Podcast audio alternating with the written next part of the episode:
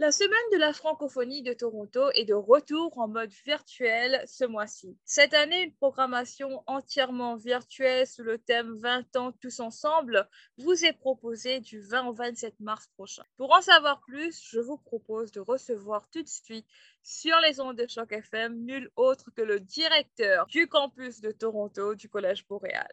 Vous avez bien compris, il s'agit de Monsieur Gilles Marchidon. Bonjour et bienvenue sur les ondes de choc FM, Gilles.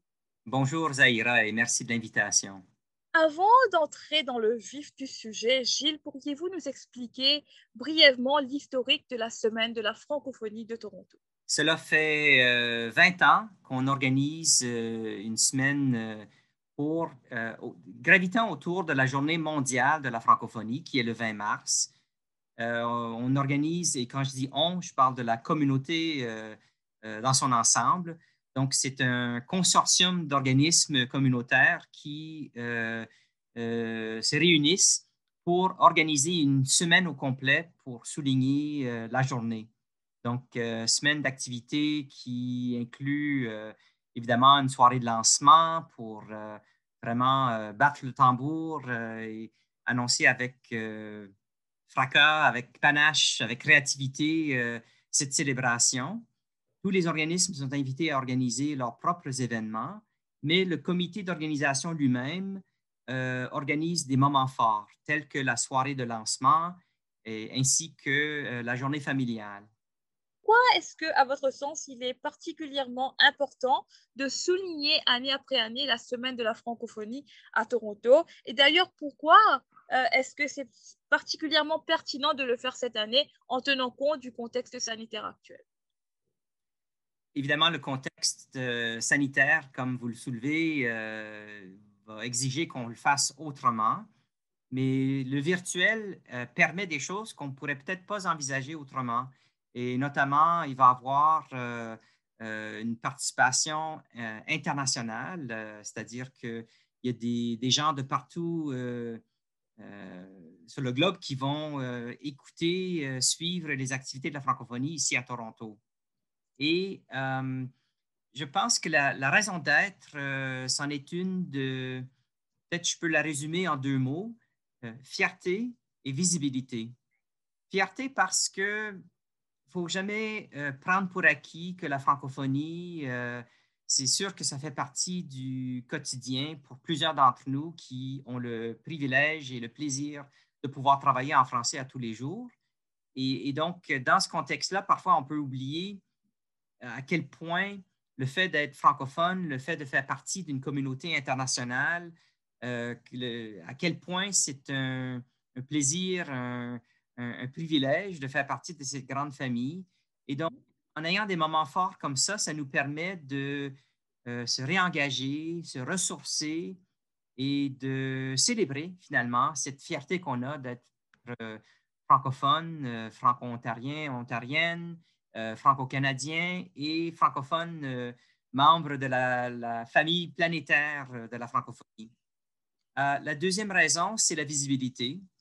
il y a beaucoup de francophones qui se retrouvent à Toronto qui ne sont peut-être pas au courant du fait qu'il y a, une, francophonie, une présence francophone depuis plus de quatre siècles d'ailleurs, mais qu'elle est toujours d'actualité et qu'il y a au-dessus de 100 000 francophones ici à Toronto. Et, et souvent, il y a des francophones euh, qui, qui se joignent à nous, qui arrivent, qui ne sont pas au courant. Et donc, en faisant une activité de visibilité, ça, ça permet à ces personnes de prendre contact avec la francophonie. Et la visibilité se fait aussi au niveau de l'anglophonie ou de, de la, la diversité culturelle qu'on trouve dans le Grand Toronto. Euh, c'est important qu'on prenne notre place, que, les, que nos concitoyens, concitoyennes puissent prendre connaissance du fait qu'il y a une francophonie euh, vibrante. Ce n'est pas juste au Québec, ce n'est pas juste en mm-hmm. France qu'il y a une francophonie euh, dynamique, mais c'est bel et bien ici aussi dans le Grand Toronto. Tout à fait. Et euh, d'ailleurs, le Collège Boréal a toujours affirmé un certain leadership dans l'organisation de cette semaine de célébration culturelle. Vous avez fait allusion aussi à un consortium un peu plus tôt lors de cet entretien. Est-ce que vous pourriez nous préciser quels sont les organismes qui constituent justement cette année le comité organisateur? ben, écoutez, on est plusieurs autour de la table. Bon, D'abord, oui, le, collège joue un rôle de leadership. c'est toujours utile pour ce genre de consortium ou d'activité en, collaboration avec plusieurs partenaires. C'est important et c'est utile d'avoir quelqu'un qui joue le rôle de coordinateur. Mm-hmm. Euh, maintenant, le comité organisateur, euh, en plus du Collège boréal, on retrouve le Bureau du Québec à Toronto. Il y a également euh, une participation du ministère des Affaires francophones de l'Ontario. Il y a également l'Alliance française de Toronto, un acteur bien connu, surtout sur la scène artistique et culturelle. le Théâtre français de Toronto participe également. Il y a le Centre francophone du Grand Toronto, bien sûr, le Festival Francophonie en fête, euh, le campus Glendon de l'Université York, euh, l'ACFO Toronto, l'Association des communautés francophones de l'Ontario à Toronto, Oasis Centre des femmes, euh, le Toronto French School, l'École internationale du Canada, ici à Toronto, le MOFIF, le Mouvement ontarien des femmes immigrantes francophones. Alors, vraiment, une très belle diversité, nouveaux arrivants, les femmes, euh, groupe euh, relié au monde de, l'éducation, groupe relié au monde de la culture. Euh, voilà. Mais bien que ce sont les membres officiels du comité organisateur, je souligne qu'il y a quand même d'autres groupes qui participent à la programmation d'activités. En tout cas, vous avez quand même, comme vous l'avez mentionné, une, justement une panoplie d'organismes qui siègent avec vous sur ce comité. Donc, euh, on espère que ça va quand même aussi enrichir la programmation d'une part. Revenir sur la programmation, en quoi est-ce que la programmation de 2021 se distingue de ce qui a été fait à date? Alors, d'abord, le, moyen. Les activités auront lieu euh, virtuellement. Et euh, en fait, de distinction, ben ça, ça, apporte une, ce format différent, va euh, aura un impact sur la programmation. Euh, certaines choses, par exemple, par le passé, il y a eu euh, des, cirques en personne. Mais là, le, cirque Flip Fabrique, gracieuseté du Bureau du Québec à Toronto, sera là en virtuel. Alors, oui, c'est peut-être euh, un fil conducteur de l'année dernière. On a quand même une présence, une participation de comédiens, de, euh, performeurs euh, du cirque, mais ils seront en virtuel cette année. La musique continue à jouer un rôle très important. je vous invite à visiter notre site web semainefrancophonietoronto.com pour voir toute la brochette des artistes musicaux qui seront des nôtres pour la soirée de lancement. Il y a également euh, le Club canadien de Toronto qui va nous présenter euh, dans le cadre de ces euh, déjeuners-conférences virtuelles. Ils, ont, ils auront l'opportunité de nous présenter la ministre responsable des relations canadiennes et de la francophonie canadienne du gouvernement du Québec, donc Madame Sonia Lebel, s'entretenir avec nous virtuellement le lundi 22 mars. Et euh, le, clou euh, euh, ludique de la semaine, c'est la journée familiale qui aura lieu, elle, le samedi 27 mars, et là aussi de manière virtuelle. Donc, le thème de cette année, c'est plaisir d'hiver. Bon, la fiche s'appelle D-I-V-E-R-S, donc diversité, mais bon, de, de faire le jeu de mots, si vous voulez, plaisir d'hiver, D apostrophe hiver. Et euh, justement, comme clin d'œil, euh, vous allez voir le, visuel. Euh, on, voit une espèce de bonhomme de neige qui a fondu. Effectivement, c'est le cas cette année. L'hiver a été plutôt clément et donc difficile d'imaginer qu'un bonhomme de neige soit toujours en forme originelle, congelé, surtout pas le 27 mars. étant donné que c'est une activité qui se déroule pendant la journée au complet, de 10h jusqu'à 15h30. On reconnaît que euh, surtout euh, euh, les enfants, on ne peut pas s'attendre à ce qu'ils participent pendant 6h30, 5h30 à une programmation virtuelle. Alors, ce qu'on a fait, c'est qu'on a divisé en trois parties. La première partie visera les tout petits, donc de, de, 0 à, 8 ans. Et donc, on a choisi des éléments de programmation qui vont surtout retenir leur intérêt et faire appel aux tout petits. Ensuite, en deuxième segment, il y a une partie qu'on appelle jeunes écoliers. Donc, grosso modo, de l'âge de 8 à 12 ans. Et ensuite, en après-midi, la partie ado. donc, 12 ans et plus.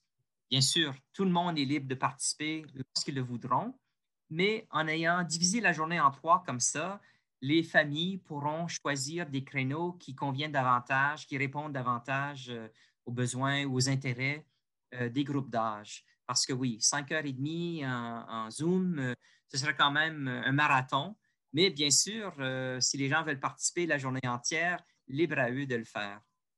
Donc, on a une animatrice chevronnée et extrêmement dynamique que bien sûr les gens du Grand Toronto connaissent très bien et d'ailleurs, les gens de l'Ontario français partout euh, la connaissent très bien.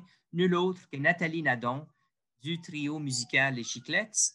Mais également, euh, Nathalie, comme vous le savez, elle est chroniqueuse radio euh, pour donner la perspective des parents francophones. Elle a fait de, nombreuses interventions à ce sujet-là. C'est également une comédienne qui fait des prestations en ligne avec son fils Émile. donc, on pense notamment à la lecture d'histoire, aux personnages qu'elle a créés de toutes pièces avec son fils, euh, notamment euh, Georgette Lavache. Ce qui va démarrer la journée, c'est une lecture d'histoire pour euh, un démarrage en, douceur pour commencer la journée avant d'avoir des éléments plus dynamiques, fébriles, qui vont faire bouger les gens. Nathalie aussi, un autre point à mentionner, euh, elle, fait partie du duo euh, Amandine et Rosalie, qui euh, également présente une programmation particulièrement pour les enfants. Donc, et puis certains extraits, dont la lecture de, d'histoire pour nous démarrer sera rediffusée sur les ondes de Choc FM, n'est-ce pas? Absolument, avec grand plaisir d'ailleurs.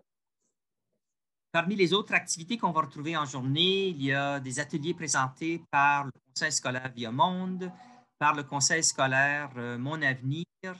Euh, il y a également une participation de TFO par l'une de ses animatrices, euh, José Leblanc, de l'univers ou Minivers de TFO. il y a également la troupe d'improvisation d'AFLO, donc Daphne et Florian, qui vont nous présenter à trois reprises euh, un segment euh, de théâtre, euh, d'intervention improvisée tout au long de la journée. Et donc, certains seront également retransmis en direct sur Choc, FM. Merci encore pour votre agréable collaboration.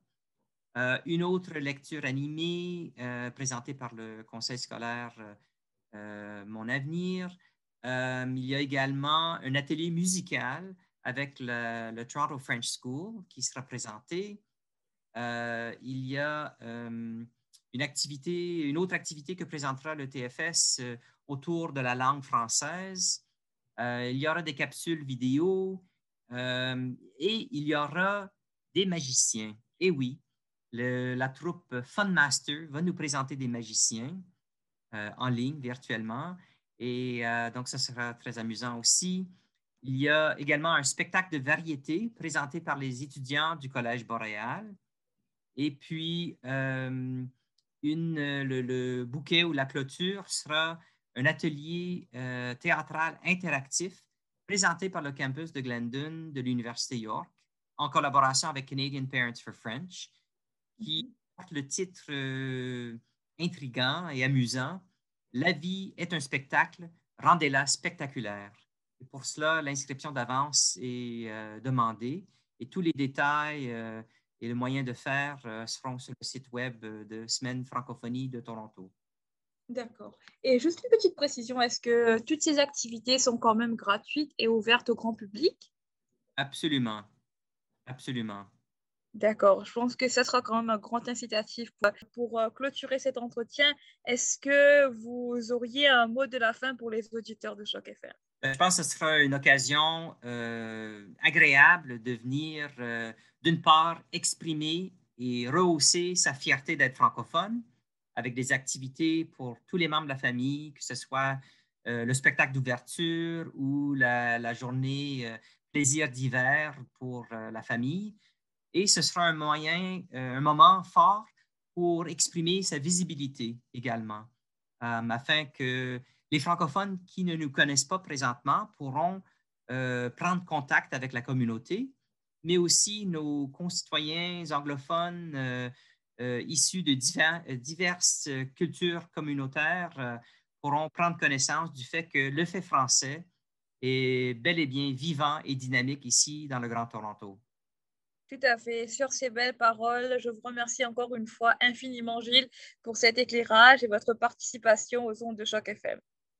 C'est avec grand plaisir. Donc, euh, c'était, je le rappelle, Gilles Marchildon, le directeur du campus de Toronto du Collège Boréal.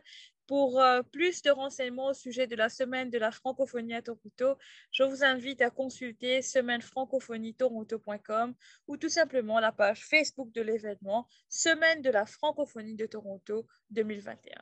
Restez avec nous pour la suite de la programmation.